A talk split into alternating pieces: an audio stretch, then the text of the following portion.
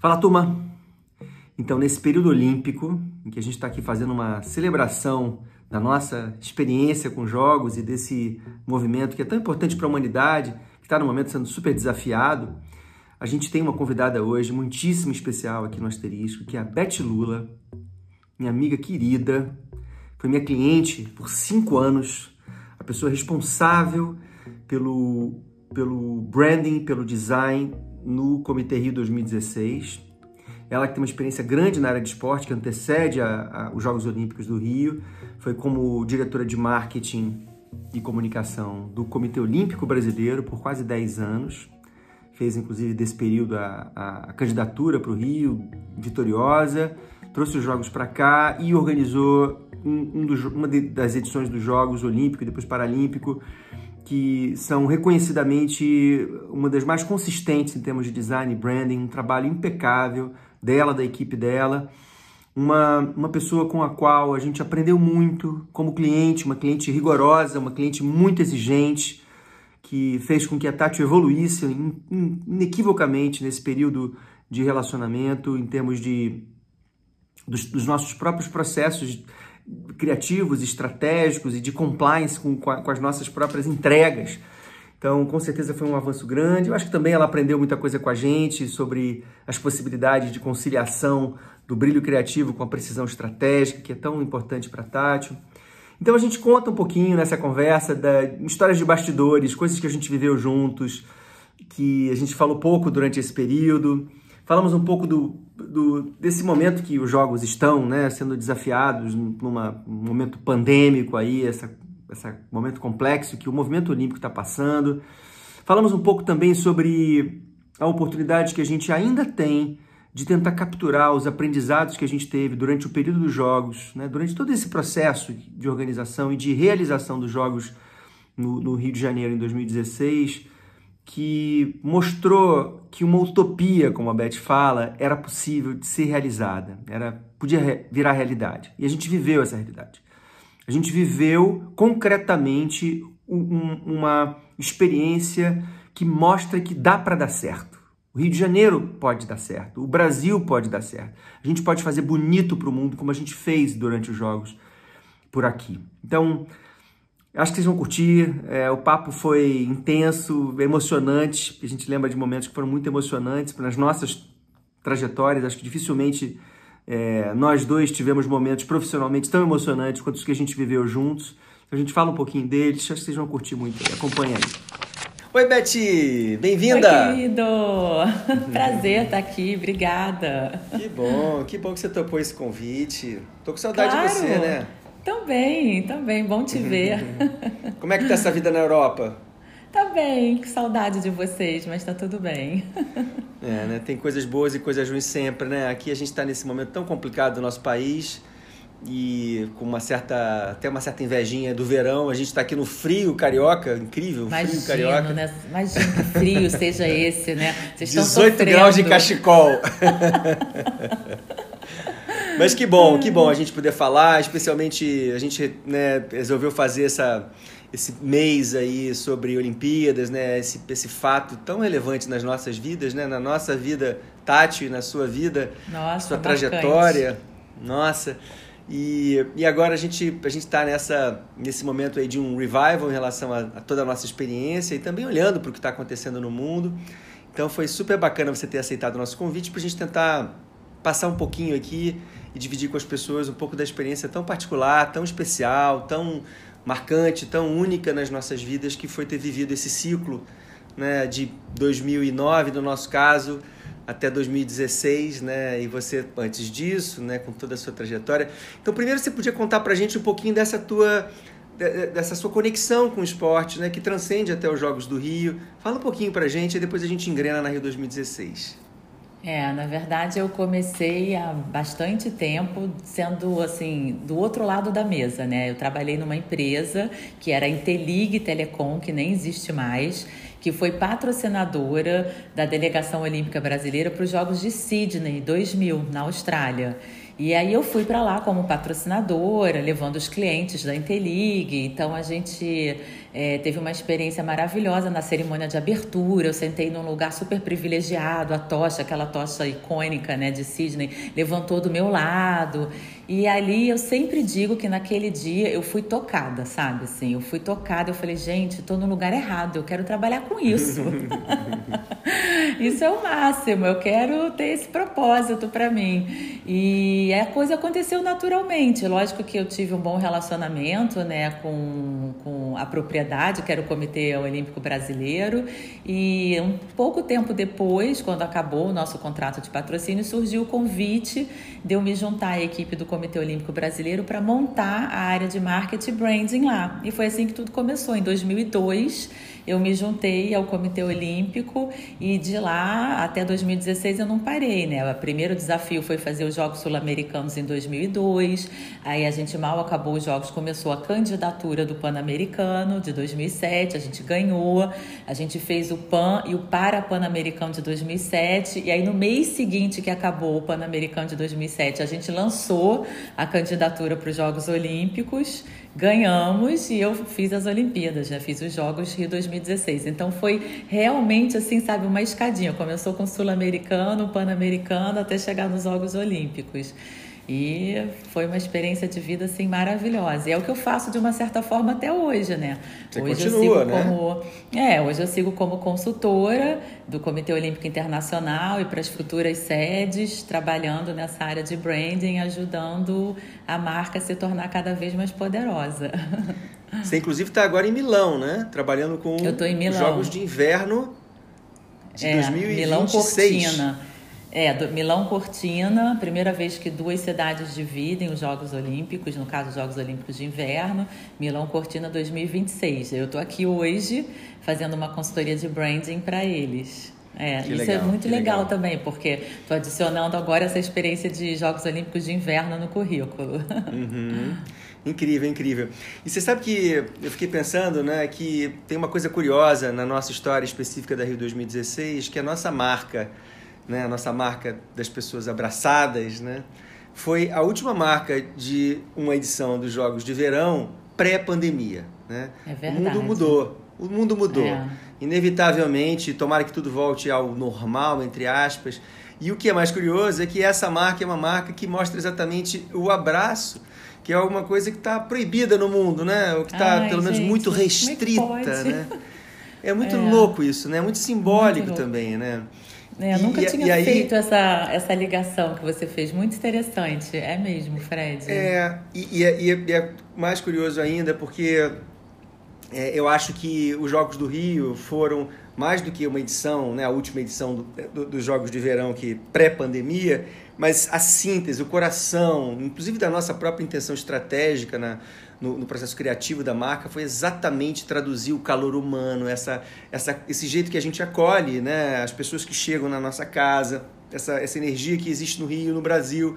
Então é, é um lugar de valorização do toque, de valorização do- da proximidade, da, de valorização do estar junto. Do calor humano, né? Do calor humano, que é, É. o que é hoje, né? Agora os Jogos de Tóquio acontecendo com, com, uma, com uma- um nível de restrição a exatamente esse principal ingrediente da Rio 2016, né? Sem precedentes, né? Então isso é uma coisa muito louca, né? Muito, é assim, inimaginável, né? Porque a gente está falando do maior evento do planeta, que é um festival, né? Pra gente que teve do outro lado realizando isso, os Jogos Olímpicos não são só aqueles 17 dias de competição esportiva, né? Ele é um grande festival de cultura, de arte, de educação. É, a cidade fica em ebulição. A gente viveu isso no Rio, né? Aliás, eu acho que no Rio, em 2016, nós vivemos uma utopia, né? Que foram 17 dias vivendo uma utopia assim, gente, pode ser bacana. Pode funcionar, pode dar tudo certo, né? As Incrível. pessoas, assim, numa energia, numa vibe. Então, assim, não ter isso agora, justamente porque o contato, o calor humano está contido, né? É restrito, é muito doido de imaginar um evento como esse, que tem essa peculiaridade acontecer num cenário desse, né? É, é muito Realmente doido. é, é, é difícil acreditar. Se alguém previsse isso no, né, no, no, no início, sei lá, do 2019, ou, né, a qualquer momento, um pouquinho antes da coisa começar, ia ser difícil de acreditar que isso podia se materializar dessa forma, né?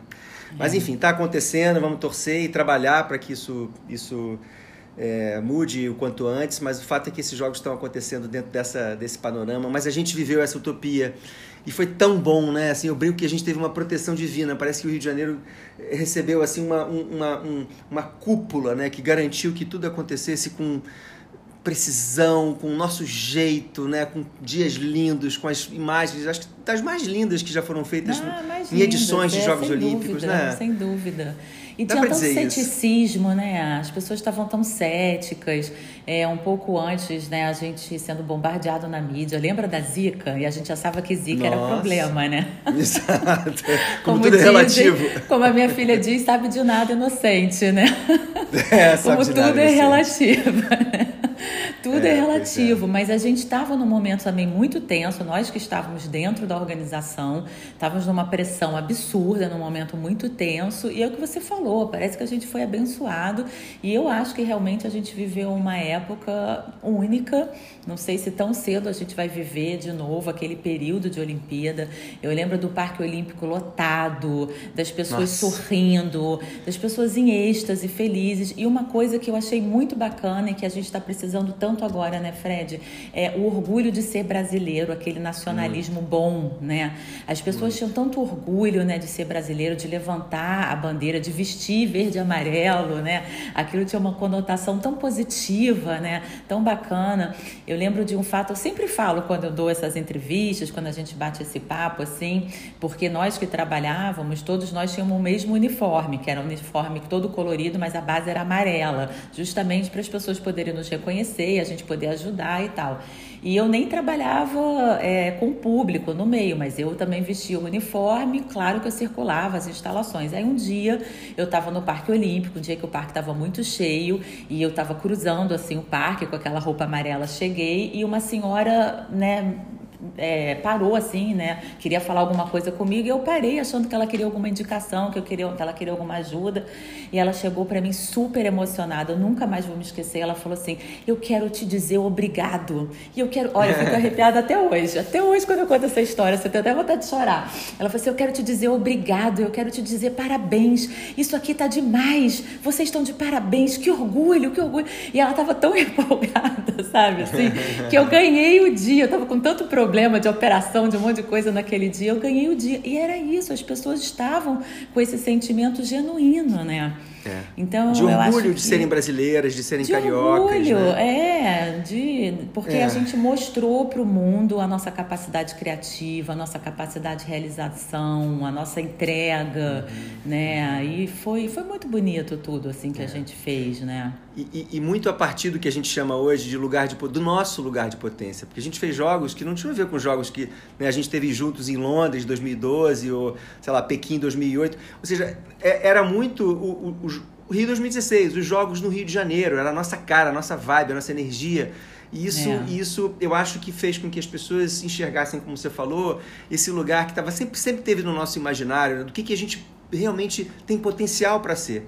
E que por todas as maluquices da nossa história, pelas nossas escolhas equivocadas, a gente vai sempre sabotando a nossa própria perspectiva, né? a nossa própria, nosso próprio espaço de realização. Né? A gente pode ser aquilo tudo que a gente foi na Rio 2016. Né? Exatamente. Né? Exatamente. Então isso continua aceso e uma das coisas que eu fiquei assim mais sentido, eu acho, na, na sequência de tudo que aconteceu depois, é que parece que a gente não, não conseguiu valorizar e capturar esses aprendizados e, essa, e esse sentimento de, de, de confiança de que é possível é, a, realmente a gente ser o Brasil, a gente ser o Rio, que, que, que é, o nosso destino merece, sabe?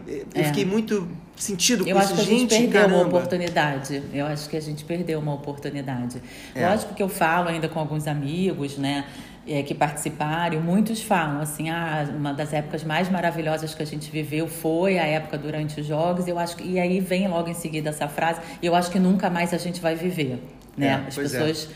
Estão com esse sentimento agora, né? É, e eu acho que nunca exato. mais a gente vai viver um momento como aquele, é. né? E quando você Mas não acredita, que, é. dificilmente você faz acontecer, né? É, eu você tem que acreditar para fazer acontecer. Não, tem que acreditar porque a gente provou que é capaz. Né? Exato. Né? Ele, aconteceu, exato. não foi sonho. Exato.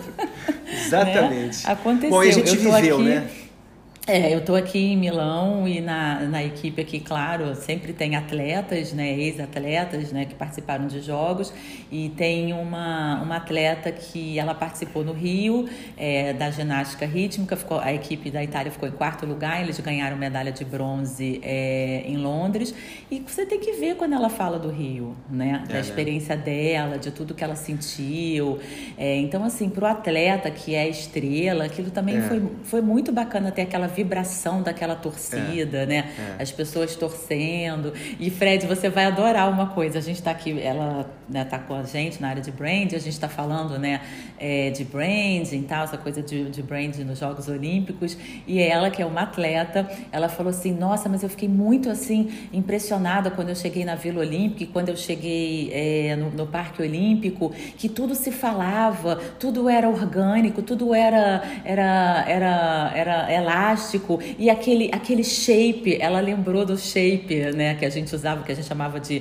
pebble shape, que é o seixo, é, né, assim. Seixo. Eu falei, não, não acredito que você percebeu o seixo. Ela que falou assim, não, né? eu percebi. Então, assim, ela né, percebeu toda aquela identidade visual, tudo aquilo que era super integrado, para você saber que eu fiquei super orgulhosa, assim, de ouvir isso de uma atleta olímpica.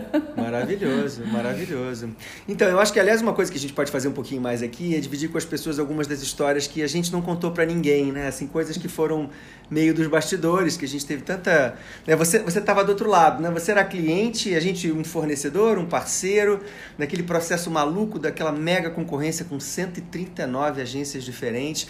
E eu é. queria começar contando uma história, que foi a história do momento em que você me ligou para dizer que a gente tinha vencido a concorrência. né? Essa história né, Fred? Eu até já contei, né? Assim, que era a coisa de eu estar pegando as meninas no colégio, na escola parque aqui no Rio, e aí daqui a pouco toca o telefone, eu vejo Beth Lula e eu não estava nem esperando, porque não era o momento da resposta. A gente tinha, você tinha há pouco tempo, pouco tempo antes me ligado dizendo que tinha um gringo que talvez quisesse me conhecer, que tinha trabalhado na identidade de jogos anteriores e tal. Eu achei que era uma coisa nesse sentido, você estava falando, ah, o gringo chegou, alguma coisa assim. Aí eu atendo, e as meninas no carro, né, assim, três ou quatro adolescentes amigas, né, dentro do carro, gritando alto, falando alto pra caramba. E aí você Fred, você tá podendo falar? Não sei o quê. Eu falei, tô, Beth, tudo bem com você? Não sei o quê. Aí você falou, olha, eu tenho que te dizer que, que vocês ganharam a concorrência. E eu me lembro que eu, eu me lembro, sem brincadeira, da sensação. Foi o dia 9 de setembro de 2009 e não, 2010. Vou te dizer, não, não. Foi dia 2 de setembro de 2010. Eu vou te dizer porque que eu sei. Termina. De, eu sei, 2 de setembro, exatamente, eu confundi. 2 de setembro de 2010 e aí, eu, eu, quando você falou aquilo, eu, eu me lembro da sensação que eu tive, sabe? Porque era uma coisa que, que tinha um grau, a expectativa em relação a essa notícia. Eu acho que foi uma coisa que eu nunca vivi na minha carreira, né? Assim, na, na nossa carreira, do, do nosso grupo inteiro, que estava envolvido num, num nível, né? Assim, também sem precedentes. Mas aquele sentimento daquela hora, eu parei, eu me lembro de eu parar o carro, assim, falei, meninas, cala a boca, porque eu não consegui ouvir você direito. Fala, Beth. Não, eu lembro do que você falou Conta em seguida. Conta o seu ponto de vista. Não, aí Conta eu lembro que você falou em seguida. Você falou assim, meu Deus, a gente tem que se encontrar, eu posso passar aí, não sei o quê. Ah, eu é? Assim, não, Fred, não dá porque eu tô no carro indo pra maternidade ter o neném. Então, por isso Nossa. que eu sei. Francisco. Porque Francisco nasceu nesse dia e eu fui de manhã para uma consulta simples. Chegou na consulta, a médica falou: Olha, tem que fazer uma cesárea de emergência. E eu ia para o escritório. Eu ia na consulta de manhã de lá, eu ia para o escritório, eu ia sentar no escritório junto com a equipe, tinha imaginado o momento, ia ligar para o Fred, todo mundo gritando atrás, não sei o quê. E aí eu saí da consulta direto para a maternidade. Eu falei: Não, eu tenho que ligar para o Fred do caminho. Então, meu marido estava dirigindo, super pilhado, e eu no caminho falando com o Fred: Oi, Fred eu não Nossa. sei quem você. A gente pode se encontrar. Eu falei, não, porque eu tô indo parir agora. Coisa doida, cara. Eu me lembro da gente fazendo reuniões com você com aquele barrigão enorme e depois, pois na é. sequência, você amamentando e a gente olhando tipografia, olhando, né, assim, meu Deus do céu. Não, eu falei, é, gente. Foi. Você sabe você, ela é Francisco... mãe desse projeto. Não, o Francisco é a criança mais olímpica da história, porque ele nasceu nesse momento e era exatamente isso. Aí eu estava de licença maternidade, mas a gente tinha que acertar um monte de coisa, ver arquivos, tipografia. As reuniões eram lá em casa, lembra? O Francisco no colo, sendo amamentado e a gente fazendo reunião de trabalho. Nossa Esse dia é inesquecível. Eu me lembro, eu, e eu me lembro também de uma outra coisa que você me falou né, nessa ligação, que foi assim, olha, Fred, eu estou te contando, mas você não pode contar isso para ninguém. Ou para quase ninguém. Você não pode nem falar dentro da Tátil isso. Eu falei, hã? Como assim, Beth? Como é que eu não vou falar para minha equipe que a gente ganhou? Você falou, não, pois é, porque tem uma coisa séria de sigilo, a imprensa, quando souber que foram vocês, se isso vazar, não pode vazar. Você sabe que tem uma multa de um milhão de reais, de uma multa altíssima se vazasse. Foram quatro meses me... para o lançamento, né? Eu te contei no dia 2 de setembro e a gente lançou a, gente a marca no, no Réveillon de, de Copacabana dia 31 de dezembro. Então, a gente Exato. tinha que né, guardar esse segredo por quatro meses. Isso foi uma loucura. Mas eu me lembro de, na hora, eu te perguntar: olha, Beth, é o seguinte, tudo bem, mas pelo menos para minha avó eu vou ter que contar, porque ela rezou tanto por isso. E aí você riu e falou: tudo bem, para sua avó você pode Não, contar. Vó pode, vó pode. Vó pode, vó pode. E isso foi uma maluquice, porque a gente realmente, né, a gente teve que contar, pra, obviamente, para algumas pessoas do time que estavam mais envolvidas no projeto, porque o projeto foi um projeto que envolveu a Tati inteira. A gente fez essa escolha, né, de ter todo mundo trabalhando, o que fez a diferença. Acho que a gente só ganhou por conta disso. Todo mundo dando opinião, a Rô dando opinião, o cara do TI dando opinião, a faxineira dando opinião porque era uma marca para todo mundo. Então não adiantava uma, uma, marca que os designers entendessem, gostassem, sim, uma marca que todo mundo pudesse compreender. Eu acho que ela, o alcance, a, a, a acessibilidade que os, os signos com que as cores, com que as é. escolhas criativas foram feitas, elas só atingiram as pessoas do jeito que atingiram porque a gente realmente, no processo criativo, considerou esse, essa opinião e esse olhar realmente coletivo, diverso, né? Mas, mas, eu, mas eu me lembro que eu voltei, né? Saí, né? Não sei como é que eu consegui chegar em casa, levar as meninas em casa. E aí contei para os meus sócios primeiro e falei, a gente vai ter que escolher um grupo de pessoas. Aí contamos para, na época, acho que umas 12 pessoas que estariam envolvidas no, nos steps que, que, que, seriam fundamentais dali para frente. Tinham ajustes para fazer no logotipo, tinham, tinham os manuais para serem criados, um monte de coisa para ser é, criada. É.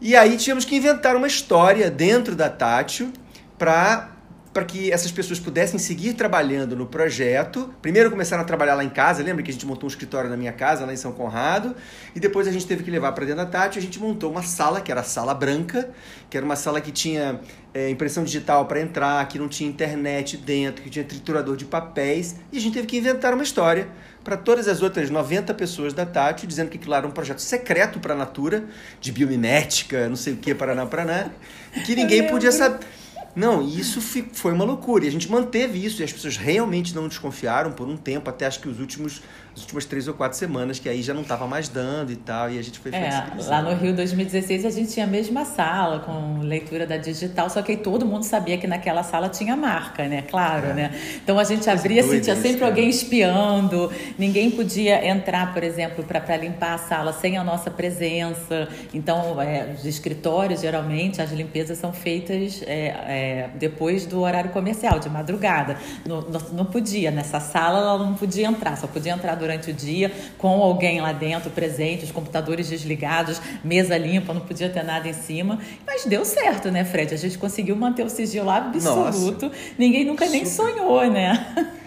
Maravilhoso, histórias são incríveis. Eu me lembro da eu me lembro daquela bandeira gigante que a gente fez pro lançamento, né, na, na praia de Copacabana, uma bandeira de uma bandeira de 1.500 metros quadrados. Ideia Imagina do Abel Gomes, né, que Ideia quando o Abel, Abel Gomes, Gomes, apresentou aquilo, eu falei isso não vai dar certo nunca. Eu era super cética, porque eu pensava assim, imagina, Réveillon, verão, Rio de Janeiro, todo mundo sabe que a praia é uma muvuca e fica quente, né? A praia fica claro. quente. Aí o povo tá lá para se divertir e para olhar o palco, né? Olhar Sim. fogos, não sei o quê. De repente a gente vai esticar um pano desse tamanho na cabeça das pessoas, pô, vai rasgar isso, vai ser um horror. Eu não estava convencida até a hora de acontecer, mas o Abel, né? O Abel é fogo, né? O Abel, Abel não, isso vai dar super certo, que não sei o que tal. Gente, eu lembro que foi a hora que eu chorei no lançamento, eu porque a gente tá muito. todo assim, né? Todo mundo tá super pilhado, né? Foi a hora que eu desabei, porque é uma cena é. linda. Depois, se você puder editar esse nosso papo Sim. e botar no fundo essa cena, a bandeira é dançando. As pessoas Exato. não só esticaram a bandeira e abriram, como começaram a dançar com a bandeira. E a imagem aérea em todas as TVs era a marca dançando na praia de é Copacabana é no Réveillon. Era e lindo era, aquilo. Que era um dos conceitos centrais da marca, que era o movimento. Então a é. marca estava em movimento pela energia das pessoas, naquele cenário, né? Assim, então foi, eu também me lembro foi. que eu chorei muito nesse, nesse momento. Também tinha a mesma preocupação do calor, das pessoas rasgarem a bandeira. E realmente foi uma coisa inacreditável. Mas essa bandeira, por conta da história do sigilo, ela foi feita, fabricada em partes, em, em lugares diferentes. E remendada, né? Depois costurada. Né? Um, um, dia antes, uma coisa doida, né? Então, quando um cliente hoje me fala assim, olha, a gente tem que ter sigilo em relação a esse assunto, eu falei, meu amigo, deixa uh, com a gente. Estamos acostumados gente... com sigilo. Isso aí é fichinha. Isso é mole. Mas olha aqui, eu queria que. Uma coisa que eu sempre gosto de ouvir, né? Eu já ouvi você contando um pouquinho, mas acho que as pessoas podem curtir também um pouquinho, para falar um pouquinho sobre o processo de seleção, né? O processo da escolha, porque era, era uma responsabilidade tão grande, né? E eu me lembro ainda, né? Só para introduzir essa história, o momento em que vocês estavam passando o briefing. Eu me lembro da gente chegando num auditório com 300 e tantas pessoas, das quais tais 139 agências lá presentes, cada uma com duas, três pessoas. E quando eu cheguei, assim, eu e o Trinas no, no auditório, que eu olhei assim, falei, Trinas, vamos embora, cara. É muita gente querendo a mesma coisa. Não adianta a gente ficar aqui. Vamos nessa. Não, vamos ouvir esse briefing. Até hoje eu falo, Trinas, se não fosse você... É, hoje ele é diretor de marketing do Palmeiras, né? Você sabe disso, não? Sei, lógico, ele, ele é meu amigo. É, ele é teu amigo. Queridão também. E aí a gente desceu e aí ouvimos o briefing, mas aquele momento, né, assim, a, foi um briefing super bem construído e, e, e, a ambição era gigantesca, né? Ou seja, criar é. realmente um, um, símbolo que traduzisse o um encontro do espírito olímpico com o espírito da cidade do Rio de Janeiro e ao mesmo tempo representando o Brasil e aqueles 12 atributos que a marca tinha que traduzir simultaneamente, alguns deles até meio com uma tensão entre eles, né? Ao mesmo tempo que a gente queria falar de do, do, de ícones que fossem reconhecidos universalmente como cariocas, a gente tinha que ficar completamente distante dos clichês. Então, como é que você fala de um ícone reconhecido universalmente é. sem usar clichê? É. Conta um pouquinho desse processo é, e, eu, assim, depois da Rio, seleção. O Rio acabou que foi a minha última Olimpíada, foram meus últimos jogos, porque era para eu estar agora, né, no Japão, em Tóquio. Você uhum. sabe muito bem por quê, porque a minha família tem um background japonês, eu sou casada Sim. com Nisei, os meus uhum. filhos são sanseis. A minha filha fez 15 anos agora e a gente desde o Rio prometeu para ela que quando ela fizesse 15 anos ela não ia ter festa e a gente ia dar de presente a família inteira ir para os Jogos Olímpicos de Tóquio. Eu sei. A gente passou quatro anos sonhando com isso, planejando e tudo, e a gente não pôde ir porque não pode ir espectador internacional, ninguém pode entrar no país. Então, acabou que o Rio foi minha última Olimpíada, mas foi a sétima Olimpíada que eu participei. Então, eu me senti realmente uma privilegiada porque eu estava num lugar que eu tinha muita experiência, que eu tinha muito conhecimento. fui à Olimpíada de Sydney, eu fui em Atenas, depois eu fui em Beijing, depois eu fui em Vancouver, depois eu fui em Londres, depois eu fui em Sochi. E o Rio, uhum. né, era a minha sétima Olimpíada. Então, de tudo que eu vi, de tudo que eu aprendi, estava muito claro na minha cabeça que os jogos são uma janela para mostrar o que você tem de melhor, uma vitrine para mostrar o que você tem de melhor no seu país, em todas as áreas. E em brand e design não podia ser diferente. Num país que a gente tem os mais criativos do planeta, né, que a gente ganha tudo quanto é prêmio nacional e internacional, que a gente é reconhecido internacionalmente pela nossa capacidade capacidade criadora, pela nossa criatividade.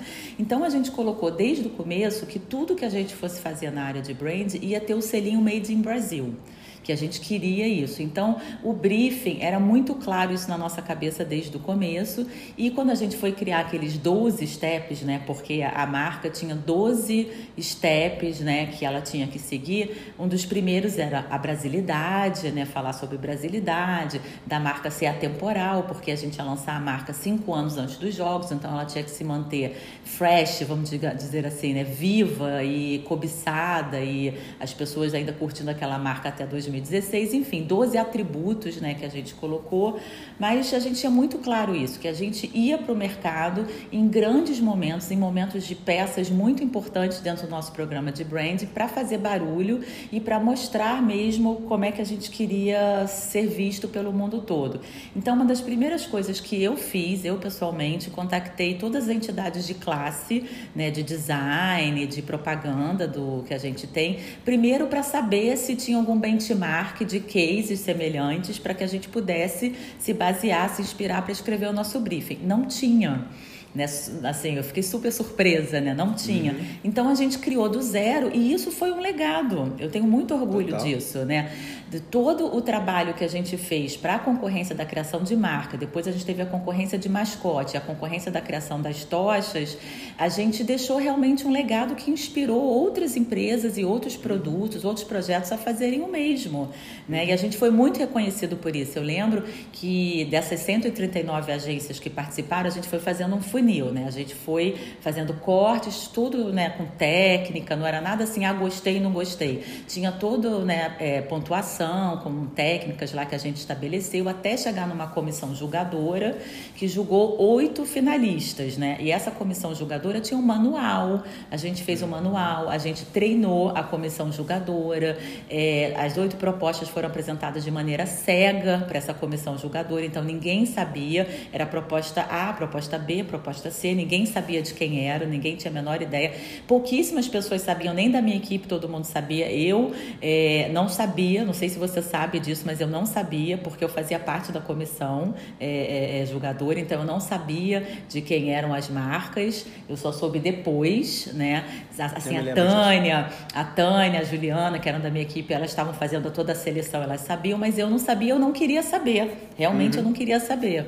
Então, assim, eu tenho muito orgulho desse processo porque ele realmente virou um legado e as coisas, assim, mais bacana que eu acho que aconteceu foi das empresas que foram desclassificadas, né, que foram não foram passando nesse funil, não foi de uma nem de duas, foram de várias. Eu recebi e-mails elogiando o processo e dizendo que só de ter participado do processo eles já tinham ficado super felizes, já tinham aprendido um monte, né? Então uhum. eu acho que isso é bacana porque mostra assim a nossa capacidade de novo de fazer as coisas direito, né? Por claro. que, a gente né, não, não vai dar oportunidade igual para todo mundo, né? E o resultado tá aí, essa marca linda, maravilhosa, é, que foi né, um processo conjunto mesmo, né? É, criado uhum. com, com, todo, com todo esse cuidado, com todo esse olhar, e a gente não poderia ter tido resultado melhor. E depois a gente fez o mesmo processo muito semelhante para a escolha dos mascotes e depois para a escolha das tochas, que são produtos muito marcantes né, na, na jornada olímpica né, e paralímpica, num projeto como esse. Né, e que a gente queria aproveitar essas oportunidades para dar visibilidade para o mercado. Né? Uhum. Foi perfeito. E, e, e de, de, fato, você construiu um benchmark, uma referência, especialmente porque a gente tinha tido aquela, aquela, aquela experiência negativa na Copa do Mundo 2014, que na uma marca marca, tinha é. feito uma coisa, né, aquela virou caricatural, né, a, o, o, processo, né, com é, o Zé o processo não foi transparente, né, ninguém sabia como é que foi, foi feito. É, é. é. E hoje você não, não, não, segue como conselheira do COI à toa, né? Porque você de fato fez um trabalho que, que ficou para a história, como uma referência de, de, de, de, de, de profissionalismo, de resultado, né? de consistência. Isso é uma, uma dimensão importante também, né? De dizer que, no fundo, é, o trabalho foi tão bem feito que a gente, por um bom tempo, as pessoas achavam que nós tínhamos feito todo o trabalho, né? Porque, no fundo, a gente entregou a identidade, a marca, e, enfim, os, os primeiros manuais, com todo o repertório lá, com o nosso seixo como base geométrica, com inspiração do Burle Marx, no, no, no Lúcio Costa, no Niemeyer, enfim, nas inspirações que a gente tanto valoriza, né? Desse Brasil criativo, desse Brasil que, que é reconhecido no mundo como um, um, lugar especial, né? E, e, essa a história do calor humano, a história dos abraços, né? do grande abraço, né? Dessas três pessoas que representam é, o, o, nosso jeito de, de receber né? os convidados, com o pão de açúcar atrás. Esse, essa é, sobreposição de intenções criativas que se materializam num símbolo, né? E, e num isso... símbolo escultura, né? A primeira marca 3D, né? A primeira marca escultura sim, da sim. história dos jogos, completamente tátil, desculpa o trocadilho. sim, sim. né? As é, pessoas podiam uma... interagir, as pessoas podiam tocar naquela marca. A Paralímpica, que era multissensorial. É, Gente, vamos falar é. um pouco agora também do lançamento da marca Paralímpica, que foi um chororô vamos, só, vamos. né? Nossa que foi um chororô senhora. só, né? Ali a gente desidratou naquele dia, né? Nossa a gente senhora. também, diferentemente de outros jogos, a gente queria dar muita visibilidade para os Jogos Paralímpicos, né? Então a gente resolveu que a gente ia fazer um, uma, né, um concurso, essa, esse bid para a criação da marca olímpica e a paralímpica a gente ia resolver depois. A gente nem tinha muito certo ainda como a gente ia fazer, mas a gente sabia que a gente não queria lançar as duas marcas juntas. Até porque, para explicar para quem está ouvindo a gente, era um momento da época do brand olímpico e paralímpico muito diferente. Porque hoje, por exemplo, você tem a marca de Paris, que é o mesmo símbolo, eles dividem o mesmo símbolo. Você tem a marca de Milano Cortina, que é o mesmo símbolo. Você tem a marca de Los Angeles também, que tem a mesma pegada. Na época do Rio 2016, a gente não era autorizado a fazer isso. A gente uhum. tinha que ter uhum. dois símbolos distintos, até por questões comerciais. Então, já que era para ser diferente, já que era para comunicar dos eventos diferentes, a gente não queria lançar junto também. A gente queria dar a oportunidade do Paralímpico brilhar sozinho, né? E aí, quando a Tati ganhou e a gente teve esse resultado tão maravilhoso e, assim, exatamente uma marca que a gente colava aqueles 12 atributos na parede e ia fazendo check, check, check, check, check. Ai, a marca, é, a marca né, cumpria os 12 requisitos. A gente falou, cara, não vamos nem fazer concorrência, vamos convidar a Tati para desenvolver a marca paralímpica porque ela tem que beber da mesma fonte. E aí vocês vieram com aquela ideia maravilhosa de fazer uma marca, obviamente, escultura 3D, mas multissensorial, né? Uhum. Que tinha o som, a gente chegava perto, a marca sentia o calor humano, e aí a torcida começava a vibrar e o coração, quando você tocava, começava a bater uhum. com mais pressão, você sentia. E a gente resolveu que a gente ia fazer o lançamento na, na, na inauguração da famosa árvore de Natal da Lagoa, lembra? Uhum. Claro. E aí a gente tinha né, as atletas e uma das atletas que estavam lá era a Ida dos Santos, né, que é uma das maiores atletas paralímpicas que a gente tem do, do, do, do atletismo, que é deficiente visual. E eu não me esqueço daquele momento, e tem um vídeo também, se você achar tem, aí para mostrar para as pessoas dela tocando a marca e chorando igual um bebê e dizendo pra gente, é, eu tô sentindo o que eu realmente sinto quando eu tô em campo e eu tô conseguindo sentir isso aqui agora pela primeira vez numa marca. Eu tô conseguindo Sim. entender o que é a marca do evento que eu participo. E quando eu olho ao redor, eu lembro que era a escultura da marca multissensorial, ela tocando, você do lado explicando, eu do outro lado, e na frente, assim, um paredão de jornalistas e fotógrafos. Quando eu olho, tava todo mundo chorando. Todo, todo mundo. mundo. Eu, eu me emociono você, agora aqui as pessoas, os jornalistas, os fotógrafos, todo mundo chorando, é. né? Foi, muito foi um momento mágico, foi mágico, foi. assim. Isso... Foi porque porque é, no fundo era o que a gente imaginou, né? Assim, quando a gente pensou na ideia da marca multissensorial, é porque o nosso target era multissensorial. A gente tinha pessoas, né, no, no, nos atletas paralímpicos com todas as variações possíveis de sentidos. Então essa marca tinha que ter, tinha que responder à lógica do design universal, ou seja, todo mundo deveria poder experimentá-la, né? E aí quando aconteceu no momento do lançamento, né, aquela que a gente não planejou, né? Você lembra? Ela estava perto, assim, alguém levou ela para perto da marca, não foi uma coisa planejada. Não, e aí aconteceu não foi ensaiado. Aquilo, isso foi é, é mais legal, não foi ensaiado, é. entendeu? Ninguém falou isso. É. Ninguém combinou, né, quando a gente estava é. fazendo o evento, né?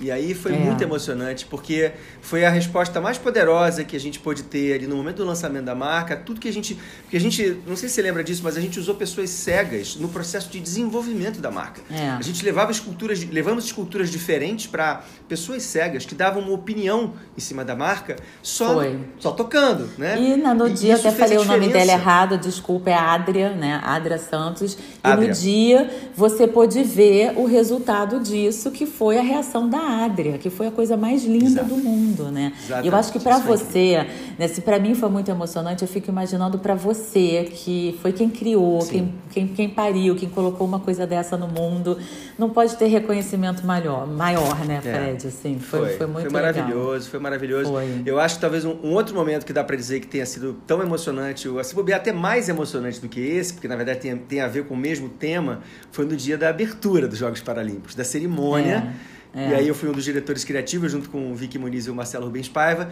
que foi naquele momento em que é, a, a... Ai, meu Deus, esqueci o nome dela. Que é aquela senhora que estava carregando a tocha, que tinha paralisia cerebral, e ela cai no, no, no Maracanã. Você lembra disso? Que ela cai, estava chovendo. Tava chovendo. E aí a tocha chovendo. cai no chão... E aí o Maracanã fica em silêncio. Eu me lembro que eu olhei pro Vicky, olhei para as pessoas que estavam na sala de controle lá. E eu falei, gente, será que ela se machucou? Será que ela se quebrou? Né? Pode ter quebrado uma perna, alguma coisa assim.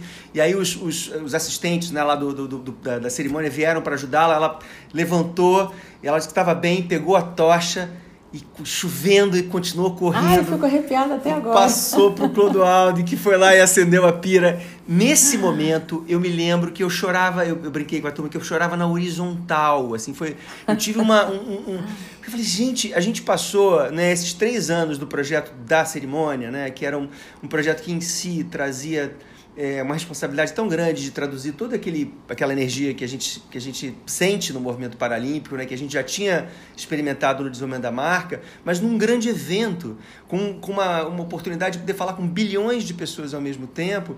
A gente passou três anos criando né, o conceito do. dizendo que o coração não tem limites. Esse era o nosso conceito central. Porque, é. independente das limitações que você tenha no seu corpo, se o seu coração quiser, você faz.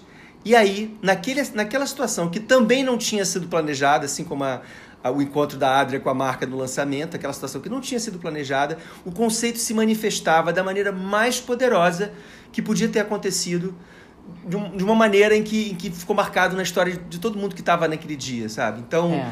isso foi, assim, muito emocionante. Muito, é. muito, muito, muito. E muito, as cerimônias, né, elas foram também, assim, um, um ponto, né, que a chave girou, né? Porque eu lembro que muita gente é, ah, não tinha comprado ingresso por causa desse ceticismo, disso tudo uhum. que eu te uhum. falei, que a mídia estava bombardeando todo mundo. Então as pessoas, eu tinha amigos que falavam assim: ah, durante os jogos eu vou sair do Rio, vou para minha casa, é? não sei aonde. Eu tinha amigos que falavam isso. Eu falei: você vai se arrepender. Olha lá, eu tô te dizendo, você vai se arrepender. E no dia seguinte da cerimônia, que as pessoas ficaram tão orgulhosas, né, assim, tão, tão maravilhadas, a gente começou a vender tudo quanto era ingresso e eu tinha amigos que não tinham conseguido mais ingresso me ligando desesperado. Ai, como é que eu faço? Eu quero ir, eu não quero ficar de fora, não sei o que e tal. É, foi, foi muito, foi, foi muito bacana. Eu é. lembro que teve uma entrevista também, não lembro de que veículo, assim, entrevistando as pessoas no Parque Olímpico, e aí uma senhora, assim, também super, super aberta, assim, divertida, falou assim: Isso aqui tá melhor que a Disney. Eu nunca fui pra Disney, não, mas isso aqui deve estar tá melhor. É.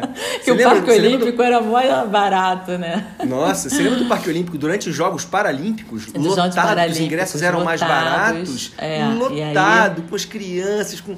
Gente, realmente foi um. É, e eu fico pensando, agora me ocorreu isso aqui, né? A gente devia pensar em fazer em algum momento, sei lá quando, uma, um, um espaço que, que pudesse ser um espaço de, de é, reflexão e, e, e, aprendi, e, e, compartilhamento dos aprendizados. Imagina se a gente pegasse pessoas-chave de todo o processo, de toda essa trajetória olímpica, e a gente pudesse organizar quase que uma universidade né, de, de é, gestão, processos, é, manifestação criativa Quanta coisa a gente aprendeu, sabe? Não, Formalizar que, isso. É, eu tenho maior orgulho, os meus, os meus colegas de, de trabalho, muitos deles hoje são consultores olímpicos e paralímpicos espalhados pelo mundo.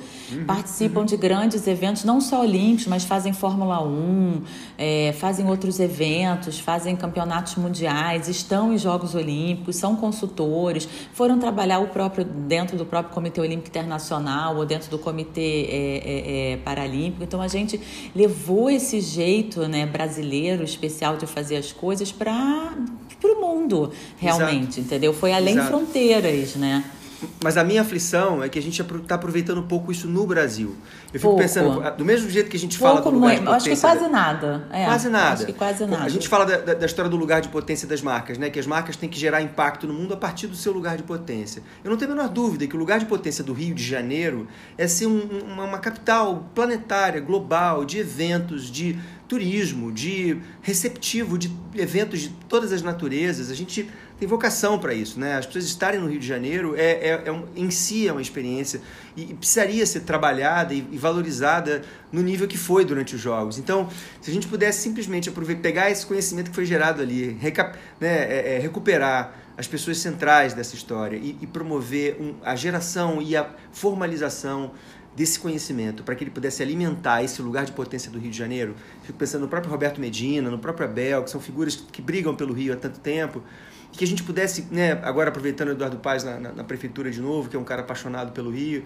que a gente pudesse de fato é, consolidar esse aprendizado, que, que ele é. pudesse ser utilizado de novo para tentar recuperar um pouco daquilo que a gente E tem tempo ainda, na minha opinião, esse ano a gente comemora cinco anos dos Jogos, né? Sim. O azar foi que a gente teve é, um governo que foi trevas, né? E que é, é. É. colocou essa cidade mesmo no, no, buraco que ela se encontra hoje, né? É. Então, se a gente tivesse tido um sucessor, né? Alguém como, por exemplo, foi o case de Barcelona, né? O case de Barcelona Exato. é falado até hoje na literatura, Sim. né? Sim. Se você buscar a literatura de marketing, de branding, de tudo, você vai ver o case de Barcelona. O que era Barcelona antes uhum. de, de sediar os Jogos Olímpicos, o que é Barcelona hoje, não sei quanto quantos anos depois, né? É Como mesmo. que realmente o governo, as pessoas que estavam no poder, souberam aproveitar essa oportunidade de todas as formas. E Fred, nós tivemos no intervalo de dois anos os dois maiores eventos do mundo na cidade, no é. país. A gente teve é. uma Copa do Mundo em 2014 e os Jogos Olímpicos e Paralímpicos em 2016. Quando é. será que a gente vai ter uma outra oportunidade de ouro dessa, né? Que, que, que, foi perdida, né? Difícil então, acontecer. Então, isso, isso realmente, como brasileira, carioca apaixonada que eu sou pela cidade, assim, realmente eu concordo com você. Isso é, é ainda, sabe, assim, uma lástima, uma, uma coisa que eu não consigo aceitar e entender, né? É muito é. difícil. Só para você ter ideia como é que a gente trata essa história, eu recebi de uma pessoa da minha equipe, né? Eu não estou mais no Brasil há três anos e meio por várias questões. Eu moro agora em Portugal com a minha família, mas eu estou super conectada. Eu sou aquela que eu primeiro leio todos os jornais brasileiros para depois ler os jornais daqui. Eu vejo tudo. Eu, tô, eu, tenho a minha equipe até hoje no WhatsApp. A gente tem um uhum. grupo, né? A gente se fala sempre, sempre.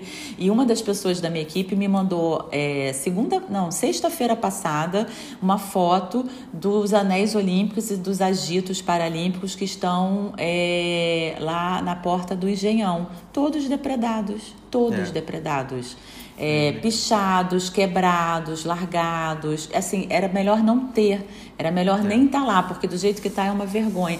Quando você vai para as outras sedes olímpicas, isso vira monumento, né? Claro. Vira um cartão postal. As pessoas passam em frente, né? Em Atlanta, por exemplo, é assim. Eu fui para Sydney Sim. depois de férias em 2015. Fui visitar o Parque Olímpico que eu estive em 2015 anos depois. O Parque Olímpico é um lugar de turismo. As pessoas vão claro. porque querem ver e querem tirar foto, né? Como uhum. que o Rio uhum. perdeu essa oportunidade, né, gente? É duro, é triste, mas eu é. acho que nunca é tarde, né? Essa ideia de tentar capturar esse valor aí que está ainda na cabeça e no coração dessas pessoas todas que participaram e tentar usar isso como combustível para o nosso momento de virada, que tem que existir. Eu também sou Ah, tô dentro, hein? Conta comigo. Apaixonado, eu sei disso, eu sei disso. E eu, eu queria te dizer uma coisa, Beth. A gente, nesses 30 anos aqui de trajetória da Tátil, né? A gente teve muitos clientes, assim, né? E sem querer puxar saco aqui, você sabe que eu não sou muito disso. Mas a relação que a gente teve com você como cliente, depois, né, a gente ter virado amigos, assim, foi muito, muito, muito poderosa e, e, me fez aprender muita coisa. Eu aprendi muita coisa com você nesse tempo todo que a gente trabalhou com muita intensidade, né? Porque foi muito intenso, né? Nossa, foi e muita... eu? E eu? Nossa, sabe? Então, então eu queria te agradecer pelo, pelo ah, tempo que a gente... até parece, eu que tenho que te de agradecer. Verdade, de verdade Eu mesmo, uso até sabe? hoje, que eu dou, eu dou aula também, né? Dou palestras, dou aula e tal. E eu sempre uso o que eu aprendi com você, que as marcas são feitas de corpo e alma, né? Sempre uso esse conceito. O brand direction, tudo isso. Sim. Então, foi uma escola de mão dupla. que bom, que bom. E a gente segue juntos aí, certamente a gente tem muita coisa para fazer juntos, eu acredito nisso. A gente já está é. ensaiando e tem perspectivas interessantes, em algum momento a gente até fala sobre isso. É, mais para frente, quando a gente puder falar. Mas é, vai ser com certeza uma jornada. E, essa, e esse desafio de tentar capturar esse conhecimento, nunca é tarde para isso. Me parece que pode ser um bom briefing para a gente provocar as pessoas que a gente conhece, que, que, que, também viveram isso, que eu tenho certeza que também sentem esse, é, essa, esse, esse desconforto né, de não tarem, de não poderem né, compartilhar com outras pessoas e, do, e da cidade do, e do país, não poderem desfrutar dessa trajetória única que foi construída aqui, que viabilizou um, uma, uma experiência que só quem viveu sabe, né? Só quem viveu realmente tem a, a, a, a é. sensação guardada no lugar é. certo, é. porque foi muito especial. Eu acho que eu nunca encontrei ninguém que tivesse estado no Rio de Janeiro nesse período que não tivesse dito, cara, realmente foi incrível, foi muito especial. Não, tem dois momentos falou, muito né? especiais. O dia 2 de outubro de 2009, que foi o dia que a gente ganhou, você Sim. pode perguntar para todo mundo, todo mundo lembra onde estava nesse dia. Todo mundo lembra. Eu estava na Natura amigos, em São Paulo, numa reunião. Os meus amigos, a minha mãe, eu estava lá em Copenhague, né? Claro, né? Porque uhum, eu também fiz claro. parte do BID, eu estava lá. Mas todo mundo lembra aonde estava no dia 2 de Sim. outubro de 2009, no dia que anunciou. A energia começou ali, né? Sim, Aquele total. dia foi uma explosão de energia, as pessoas lá em Copacabana foi. celebrando, as pessoas ficaram tão orgulhosas, né? Da gente ter uhum. alcançado esse feito, né? Por primeira vez que os Jogos Olímpicos e Paralímpicos vão para a América do Sul, né? Sim. Falta a África ainda, né? Agora o grande desafio Sim. é tentar levar os Jogos. Já teve Copa do Mundo na África, mas não teve Jogos Olímpicos ainda, uhum. né? É o grande uhum. desafio agora. Mas a gente conseguiu ser o primeiro, né? É. é. E, e fizemos muito bem o dever de casa. Parabéns para você, para o seu time incrível que também desdobrou essa identidade num, em centenas, em milhares de aplicações. Não, realmente. Tão consistentes, tão coerentes. Um time é, a gente genial. tinha o time dos sonhos mesmo. E eu que me sinto a pessoa mais felizarda do mundo de ter trabalhado com essas pessoas, de ter tido também a curadoria né, do Ney Vale, da Cláudia do Gamboa Ney, da Cláudia, lá, é, da dupla, que caminharam com a gente desde a época do Comitê Olímpico Brasileiro, desde a época do Pan-Americano e tudo. Uhum. E a equipe que era assim sensacional, assim. Eu acho que foi, sabe, um encontro realmente de almas e pessoas que queriam fazer algo muito especial. A sorte que a gente teve de a Tati ter ganho esse concurso, de ter dado todas essas diretrizes pra gente. O Brain Direction, né, virou a nossa bíblia, onde uhum. tinha os nossos pilares de comunicação. Você sabe, a gente imprimiu aquele pedacinho do Brain Direction e distribuiu para todos os funcionários, estava em cima da mesa de todo mundo. E a gente realmente tinha todo mundo ali com aquela cultura de marca mesmo, envolvido, apaixonado, defendendo as marcas, é, envolvido com aquele propósito. E, e, isso realmente foi único, realmente foi é. único, foi um grande aprendizado que bom, todos né? nós. Que bom que a gente viveu isso juntos, temos isso né, guardado nas nossas ah, cabeças e nos nossos corações. e seguimos juntos, querida. Dá para escrever um livro. Dá, a gente tem que fazer isso. Talvez seja uma boa ideia fazer um livro sobre os aprendizados, hein? Vamos fazer isso? É, ó. Para comemorar os cinco anos não dá mais, mas quem sabe para os dez a gente consegue. É, vamos deixar um tempinho aí. Beth, adorei a conversa, Também, super obrigado. Querido. Eu poderia ficar Seguimos aqui até juntos. amanhã contando os causos. Também, Também. vamos, vamos, mas vamos ter muita oportunidade. Eu espero poder visitar você na Europa em algum momento em breve.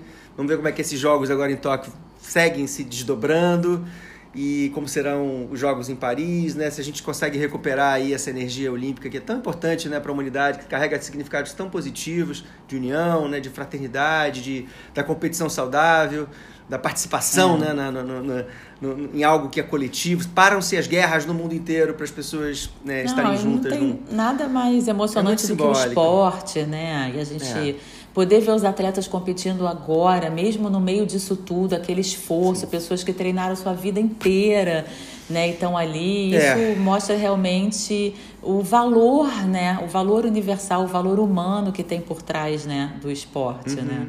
Isso é Com único. Certeza. É isso. Que bom, tá bom, querida. Bom. Adorei. Seguimos obrigada. juntos. Um super um beijo, beijo enorme para você, tá? E vamos falar em breve, espero que pessoalmente.